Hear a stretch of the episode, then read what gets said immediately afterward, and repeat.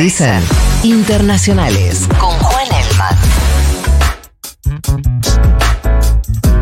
¿Y viajamos a dónde? A España. Bueno. ¿Te parece bien? Sí. ¿No? No está mal. No, no está nada mal. Eh, a ver, ¿por qué estamos en España? Porque ayer el rey Felipe le encargó formalmente a Pedro Sánchez que iniciara las negociaciones para formar gobierno.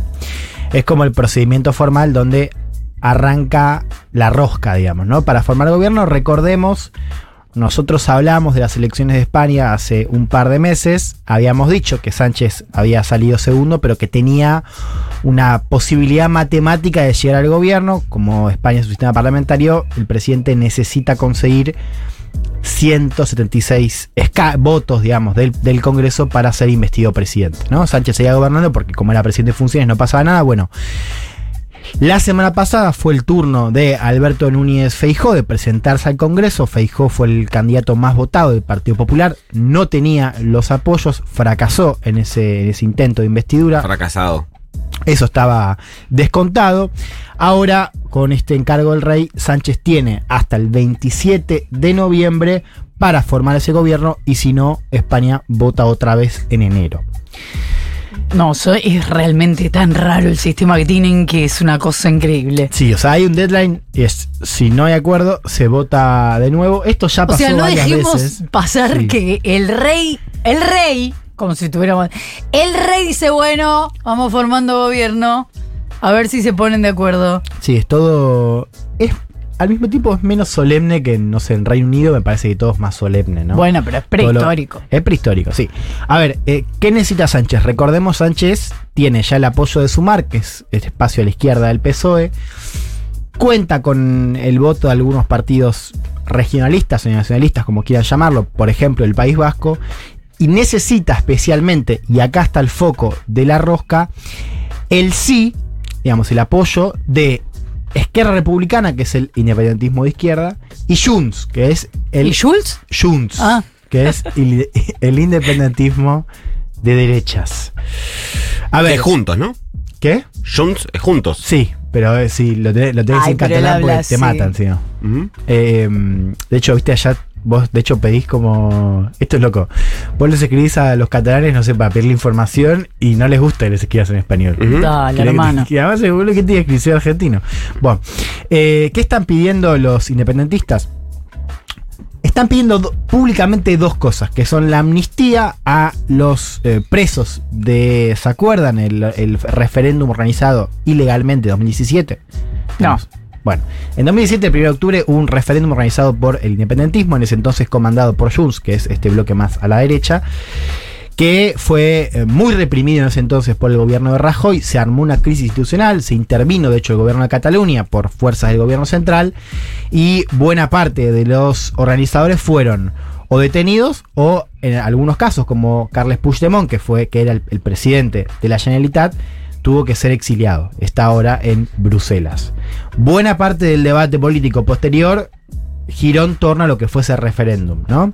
Después pasaron algunos, algunas cosas. Sánchez indultó eh, a una parte de los condenados. Ahora se pide la amnistía, ¿no? Eso es lo primero. Lo segundo es que se den las condiciones para eh, un, ref- un segundo referéndum. Que eso es algo que públicamente se está diciendo, pero en realidad no va a ser parte de la negociación porque el PSOE tiene ahí una línea roja. Entonces, todo está girando en torno a la amnistía, pero el bloque catalán no puede dejar de hablar de referéndum. Digo esto porque es un equilibrio complejo, porque esto está generando mucho rechazo, digamos, de sectores quizás más conservadores que dicen que Sánchez en esta negociación va a entregar demasiado. eh, y al mismo tiempo, los que están más cerca, si querés, del círculo rojo, los que más consumen de, de política, saben que en realidad lo único importante es la amnistía. Que el PSOE está dispuesto a conceder, el bloque está dispuesto a aceptar. Con lo cual, la pregunta es si, como todos esperan, esto se termina de concretar en las próximas semanas o hay algo de la negociación que se enturbia y España va a votar de nuevo. Acá hay que entender algo, digo, yo hablo de un bloque independentista porque así se lo, se lo menciona, pero tanto Junts como Esquerra Republicana están compitiendo por el liderazgo en Cataluña. Y eso está enturbiando las negociaciones. ¿Por qué? Porque antes, recordemos, Sánchez llega a ser presidente con el apoyo de Esquerra Republicana. O sea, con la Eso cuando forma gobierno la, la gestión anterior. Sí. Y todo indicaba que él iba a necesitar lo mismo, solamente el apoyo de RC. Bueno, en la elección, como el triunfo fue más ajustado, como el resultado fue más ajustado, necesita ahora a los de derecha. Y eso complica un, poco todo, porque ya al ser dos actores, esos dos actores están en tensión o están compitiendo en Cataluña y de alguna manera no quieren quedar como es el partido que como, como el partido está cediendo. ¿Me explico? Entonces, Sí.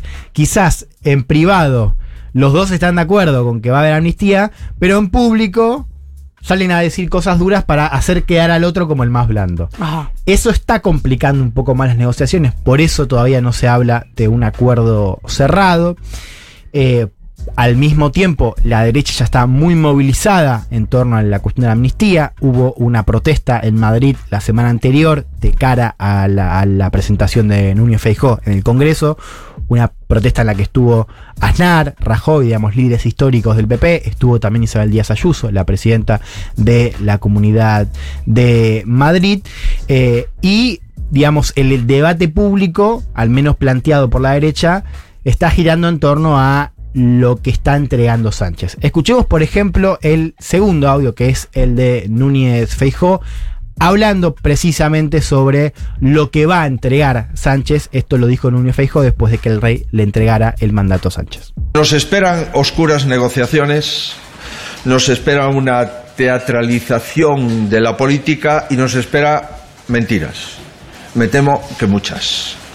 Se va a hablar más de sillones y de cargos que de los problemas de los ciudadanos, porque habrá muchas más cesiones a políticos que reformas que necesitan la mayoría de las familias y en las que no habrá institución gubernamental, principio democrático o recurso de todos los españoles que no sea susceptible de ser subastado.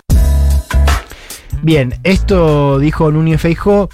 A ver, eh, el tono, el debate público empieza a ser cada vez más espeso. O sea, por ejemplo, en la sesión de investidura de Núñez Feijó, eh, Abascal dijo, ya descontando una investidura, Abascal es el líder de la extrema derecha de Vox, dijo, nosotros como españoles nos vam- nos vamos a defender, después no, no vengan a lloriquear, digamos, ¿no? O sea, con un tono más amenazante. El círculo rojo, bueno, lo escuchamos también a Feijó, también un poco dando por descontado que se venía ya la- el acuerdo. Digamos, ya se están caminando a eh, un acuerdo de gobierno con los independentistas votando a favor.